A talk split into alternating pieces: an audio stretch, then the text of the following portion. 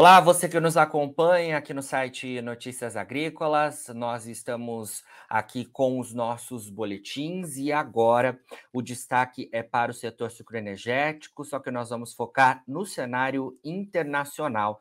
Nós aqui do Brasil estamos na finalização dos trabalhos da safra 2022-23 do centro-sul do país, mas os olhares do mercado se voltam para a safra europeia, né, que parece que deve ser uma safra desafiadora, principalmente quando falamos em termos da crise energética que o bloco vive neste momento. Para explicar todo esse cenário para a gente, falamos agora com Andy Duffy, que é estrategista global de açúcar do Rabobank. Andy, obrigado mais uma vez por estar presente aqui com a gente, viu? Muito obrigado pelo convite, Jonatas. Obrigado você. Começando então, Andy, queria que você contextualizasse para a gente um pouco mais do cenário da safra europeia, porque está chegando a época de colheita e o processamento da beterraba sacarina, né? Diferente de nós aqui no centro-sul do país, né, no Brasil como um todo, podemos dizer assim, na Europa o açúcar é feito através da beterraba sacarina, não é isso? Isso mesmo, isso mesmo. Então, uma diferença fundamental entre o processo na Europa e o processo aqui no Brasil é que aqui no Brasil, um subproduto do processo é o bagaço, que basicamente serve como combustível para a usina gerar é, todo o vapor e toda a eletricidade consumido no processamento, na, na, produção de açúcar e etanol. Ou seja, uma usina de cana aqui no Brasil é autossuficiente em energia.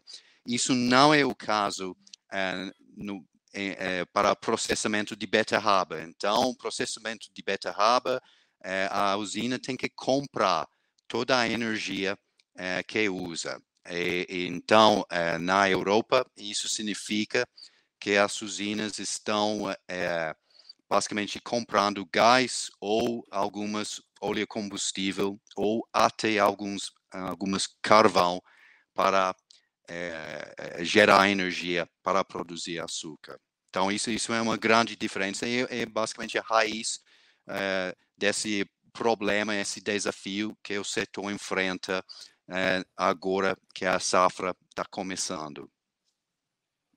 Ou seja, né, Andy, a gente tem lá na União Europeia é, o setor sendo fortemente impactado pela crise energética que o país tem vivenciado, né? A gente pode dizer, então, que o país não, né? Que os países do bloco têm vivenciado, vamos dizer assim, né? Ou seja, uma safra desafiadora começando por lá, né?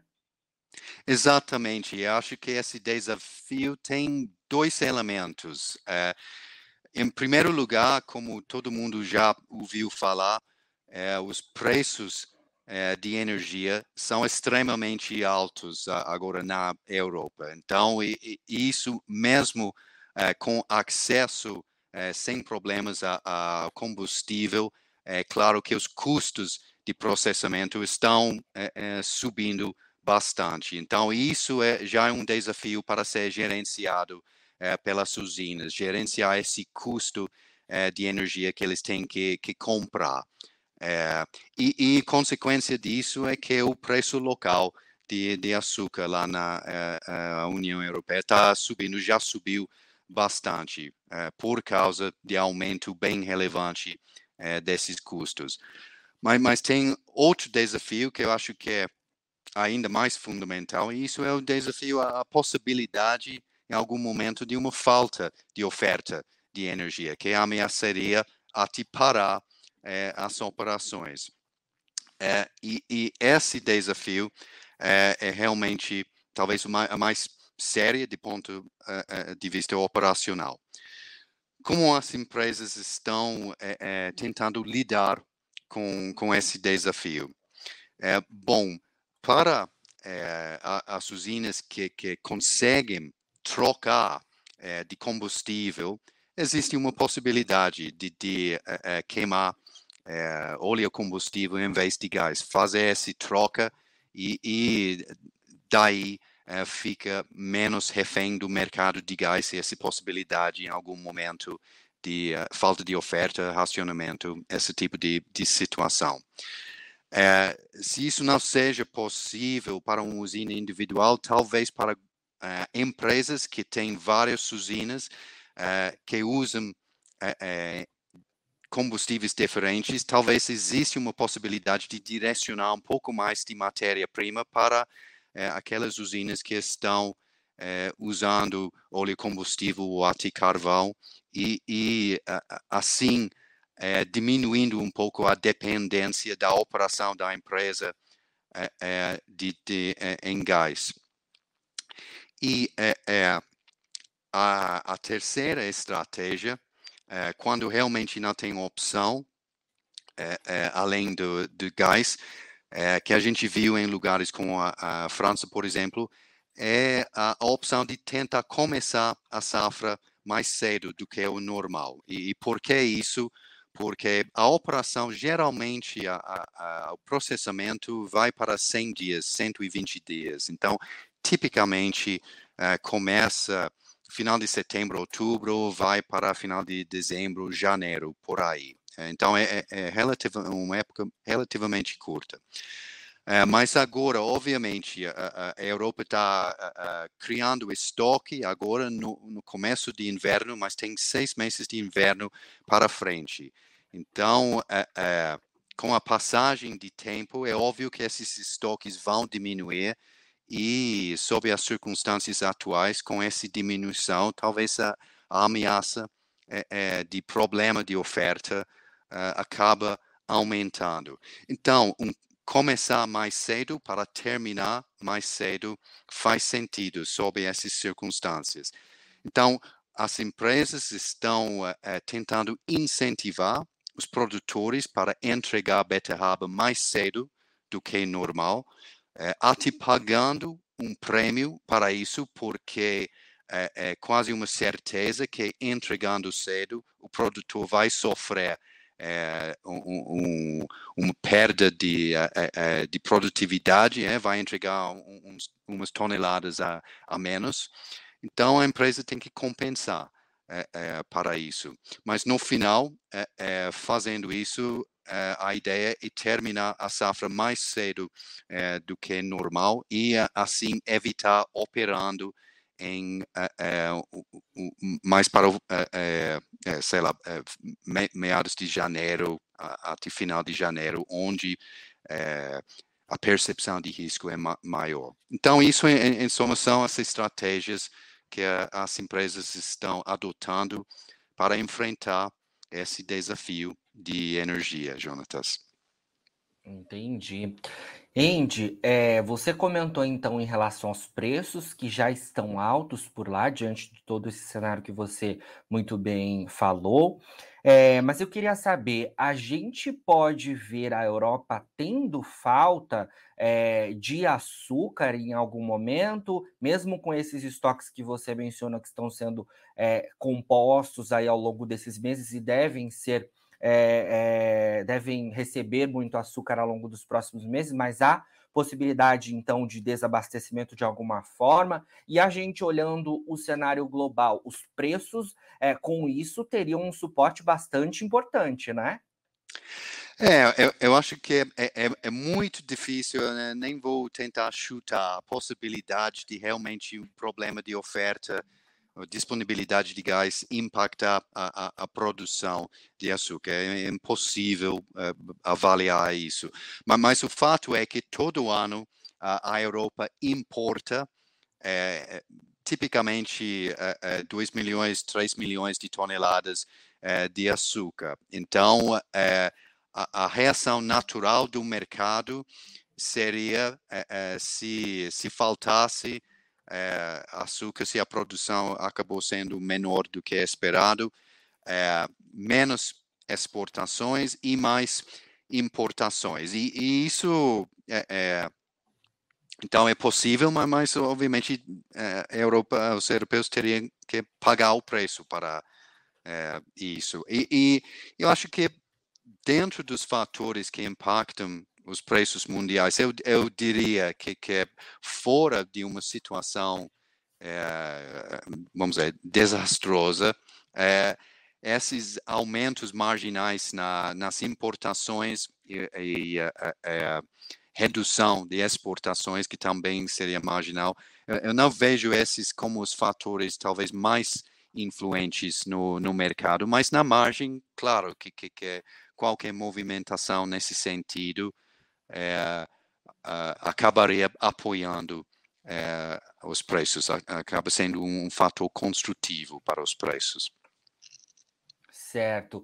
Andy, olhando então um cenário mais macro em relação à oferta e demanda de açúcar né, global.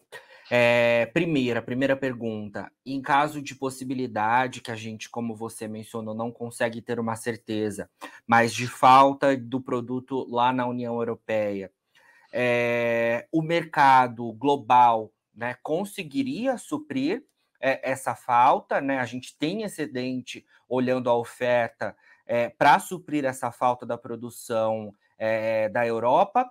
E é, uma outra pergunta é a seguinte: como é que estamos em relação à, à, à próxima temporada no contexto macro, olhando todos os países, a oferta que estará disponível e o consumo?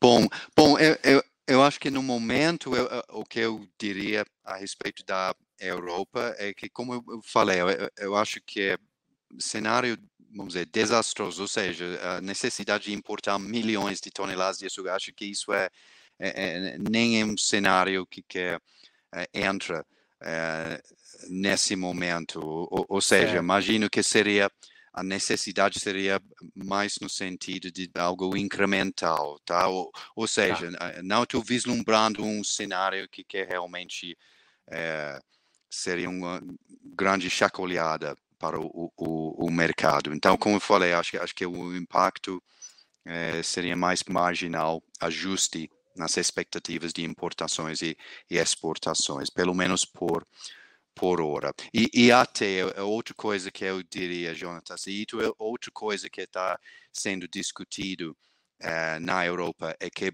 caso realmente a situação virasse tão séria que, que é realmente uh, racionamento uh, seria uma realidade para a Europa. será que será que o, o setor de alimentos seria privilegiado é, antes de vários outros setores é, nessa situação. É, então, acho que tem esse, vamos dizer, raciocínio também que sugere que mesmo numa situação mais difícil, indústrias como o açúcar, alimentos básicos, não seriam expostos a, a, a, ao estresse uh, pelo menos na primeira instância, de, de falta de, uh, de energia. Mas, mas, a sua segunda uh, pergunta a respeito da, da, da, situação mais macro, é, é, de novo, a gente tem que voltar para o assunto de energia, que, que, que querendo ou não, a gente que olha açúcar eh, temos que uh, prestar muito mais, cada vez mais atenção no mercado de energia. E a gente sabe bem, aqui no Brasil sempre tem sido o caso, mas olha a influência que o mercado de energia vai ter a respeito do desempenho do setor de açúcar e etanol aqui nos próximos 12 meses. E quando a gente pensa na safra que vem, no momento o que a gente viu a gente viu que depois de, de pico de preços de, de energia, de, de preços internacionais de, de, gasolina, de petróleo em junho, é, realmente esses preços en, entraram em queda. Gasolina muito mais do que o, o, o petróleo, é, na verdade. Então, é, é, a gente viu que é, mais ou menos em linha com a, a chegada da redução dos impostos federais e estaduais nos combustíveis. É, quando isso começou a, a, entrar na conta, mais ou menos junho, também foi a virada é, dos preços de combustíveis. Então, desde aquele momento, é, esses dois fatores estão pesando no, nos preços de combustíveis. É obviamente uma coisa bem-vinda uh, a respeito da evolução de inflação aqui, mas, mas, a gente sabe que trouxe consequências para a precificação de etanol. E, e, a pergunta agora é que qual é a, a, o cenário para o ano que vem? Porque, obviamente, isso seria um, um uh, vai ser uma influência enorme na decisão de, de mix uh, para a safra que vem. E uh, sem entrar muito em detalhe, de novo, a, a situação de, de energia muito difícil prever, dado que, que temos um conflito que, que é a raiz de, de, de muito da, da, incerteza a respeito desses preços. Uh, mas o, o, o, que a gente pode dizer é que os preços ficando mais ou menos nos níveis que eles estão uh, agora e uh, outro incógnito é, é, é, se os impostos federais nos combustíveis vão voltar ou não em 2023. Mas acho que mesmo com a volta desses impostos federais.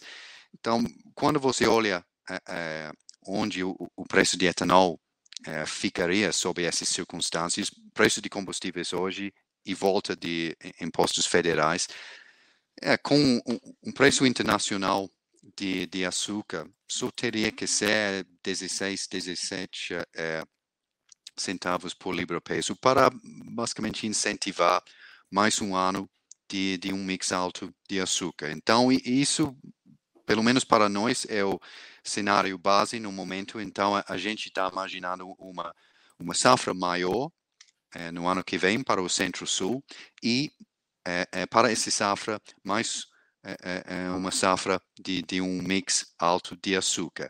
E, e o que isso significa para o, o, mundo? E talvez o Brasil capaz de colocar mais quatro milhões de toneladas uh, de exportações a mais no mercado mundial. Então, e, e isso, ok, é oferta aumentando. Do outro lado, você tem a Índia, que, que vai ter mais uma safra é, grande, vai usar um pouco mais dessa safra para produzir etanol do que essa safra, ano safra que está acabando. Então, a, a, previsão no momento é, é que a, a, disponibilidade de produção de açúcar, mesmo com o açúcar, vai ser um pouco menos, um milhão de toneladas a menos do que nessa safra.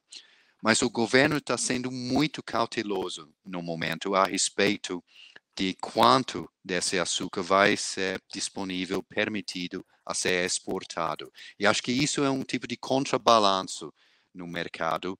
É, é, uh, contra essa expectativa de mais açúcar disponível do Brasil e mais açúcar disponível, como você mencionou, da Tailândia também. Talvez mais um milhão e meio de toneladas a mais do que exportou é, no ano passado. Então, para não me estender, é, acho que os, os indianos, a, a, a, a, vontade do governo indiano de realmente ficar é, dosando as exportações do país para o mercado é, para evitar um possível problema de exportar demais e ter estoques baixos e preços subindo.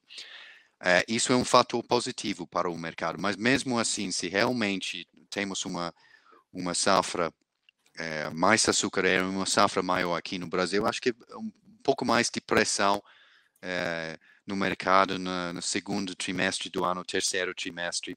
Então, a gente está olhando, eh, no momento, talvez um preço médio para o próximo ciclo em torno de 17 centavos por libra peso, ou seja, um, pouco menor do que a, a esse ano safra que está acabando, e talvez no, no é, indo até para 16 em alguns é, momentos, mas, mas, no final das contas, ainda reconhecendo que ao longo do ano inteiro é, é, o mercado vai precisar desse açúcar do Brasil e vai precisar é, de, de, açúcar da, da Índia também e, e, vai ter que pagar os preços necessários para tirar esse açúcar desses países. E, e no, no caso do Brasil, bom, nas circunstâncias que eu descrevi, talvez teria que pagar 16 e pouco para isso acontecer, e no caso da, da Índia seria um pouco mais é, do que isso. Então, isso, isso, resumindo é a nossa visão. Então, é, preços levemente uh, menores no momento por causa desse reajuste de balanço de disponibilidade uh, uh, de, de exportação entre os países principais. Entendido.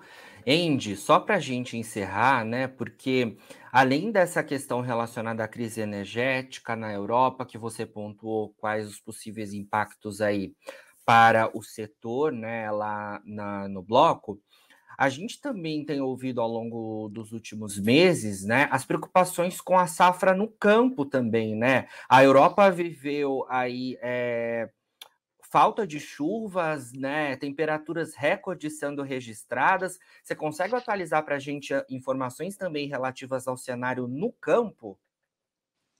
É, é exatamente é, é, o que você falou, que é, é Europa em geral é, tem uh, passado por uma seca durante o verão é, deles. É, até agora, é, as informações, monitoramento de é, é, condição da lavoura sugere que são as lavouras no sul da Europa, países como Espanha, Itália, que, que sofreram mais por causa de, de seca. esses países contam para é, um, um, uma porcentagem relativamente baixa da, da produção total da, da União. Então, pelo menos até agosto, é, é, que, que, são os resultados mais recentes que eu, eu vi, é, a produtividade é, na, o que a gente chama cinturão de beterraba, que é basicamente é, Holanda, Bélgica, é, França, Alemanha, Polônia, é, a produtividade prevista nesses países é mais ou menos é, igual à, à, média dos últimos cinco anos. Então, talvez no início estava previsto com um pouco maior, mas a, a, pelo menos até agosto e apesar das condições secas, é, é, a produtividade projetada lá foi mais ou menos normal. O, o que é, é, interessante é que queda diária é, com certeza tinha esse ano. Então, a, a área plantada de beterraba na União Europeia é, ficou 4% é, menor do que a safra passada. Então, a, a perda de área com, área com certeza aconteceu mas nesses países principais, pelo menos no, no geral, é, por enquanto, é, realmente é, não parecem ter sofrido tanto. Mas, obviamente, a, a gente a, a ainda tem que ver os dados mais recentes para melhor avaliar a situação. Perfeito, Andy. Muitas incógnitas aí, né? E a gente precisa, é claro, acompanhar tudo isso ao longo dos próximos meses. E é claro que a gente quer contar com vocês do Rabobank trazendo essas preciosas informações para os nossos internautas e para os produtores do setor sucroenergético e para, claro, né, todos os envolvidos aí nesse setor que é tão importante para a economia brasileira. Andy, obrigado pelas suas informações mais uma vez aqui, viu? Muito obrigado, Jonas. Bom trabalho para vocês aí. Bom, falamos então com Andy Duffy, estrategista global de açúcar do Rabobank, a gente falando então sobre essa safra desafiadora que a Europa logo mais, né, vai começar aí a sentir, né? A colheita já está logo começando e o processamento de beterraba sacarina também. E é claro que a gente acompanhará todos os desdobramentos disso por conta da crise energética que o bloco vivencia. Agora, na finalização dos nossos boletins, você pode encontrar as nossas redes sociais, siga a gente por lá para se manter atualizado sobre todas as informações do agronegócio brasileiro e a gente segue com o nosso site no ar, fica por aí, a gente se vê.